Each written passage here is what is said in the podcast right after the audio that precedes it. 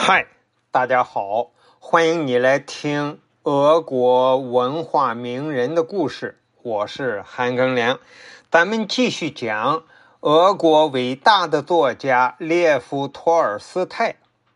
列夫·托尔斯泰呢，一生创作了很多作品，但是他最重要的作品就是《战争与和平》《安娜·可列尼娜》和《复活》。这三部巨著，我二十多岁的时候呢，我们在格尔木呀看小说，都是跟朋友借，看到朋友有这些小说就跟他借。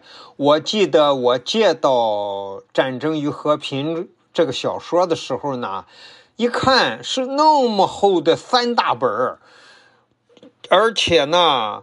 朋友给限的时间都很短，因为都是呃，我借给你，你借给他，这么一串借下来的，所以呢，限制的时间都很短。我忘了是他让我几天看完，我就抱着那几大本书看呀看，看呀看，看的头昏脑胀，终于看完了。但是把书合死之后，想想也，呃，记得不是很多。到现在又过了他差不多快五十年了，这个小说的内容我也忘得差不多了。《战争与和平》这部长篇小说呀，是以一八一二年的卫国战争为中心，反映从一八零五年到一八二零年间的重大历史事件。在《战争与和平》这个长篇小说中呢。哎，托尔斯泰写了四大家族、四个贵族家庭的故事为主线。这四个家庭呢是保尔康斯基、别祖霍夫、呃罗斯托夫和库拉金。托尔斯泰在战争与和平的交替描写中，把众多的事件和人物串联了起来。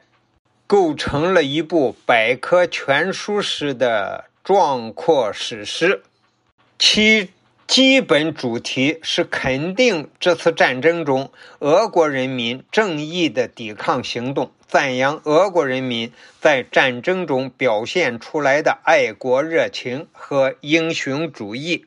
列夫·托尔斯泰啊，反对战争，对战争各方的受难都给予了深切的同情。托尔斯泰在写作的时候，对自己的作品要求非常严格。从1861年啊，哎，托尔斯泰开始构思这个《战争与和平》，他有一个远亲，是从西伯利亚流放地。被赦免回来的著名的十二月党人，他同他这个亲戚长谈，使他产生了创作一本关于十二月党人的小说。这个想法，他还把他最初创作的这个几章呀念给屠格涅夫听，还屠格涅夫还赞成他。结果呢，小说只写了三章。啊，托尔斯泰就放弃了。放了两年之后，一八六三年，托尔斯泰啊又重新动手写下去。这个作品的开头部分啊，一共有十五种草稿。他写了一个开头，又放弃，再写一遍，又放弃，一共写了十五稿，才是我们现在读到的《战争与和平》的开头。托尔斯泰把整个《战争与和平》这个作品写完之后呢，他还是感到不满意，又写了七遍，哎，就是说七亿起稿才最终完成。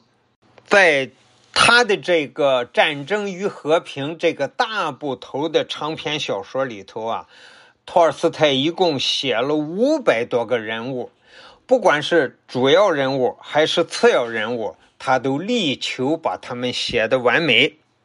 好了，这一节啊，给大家讲的是列夫·托尔斯泰的成名作长篇小说《战争与和平》的简介。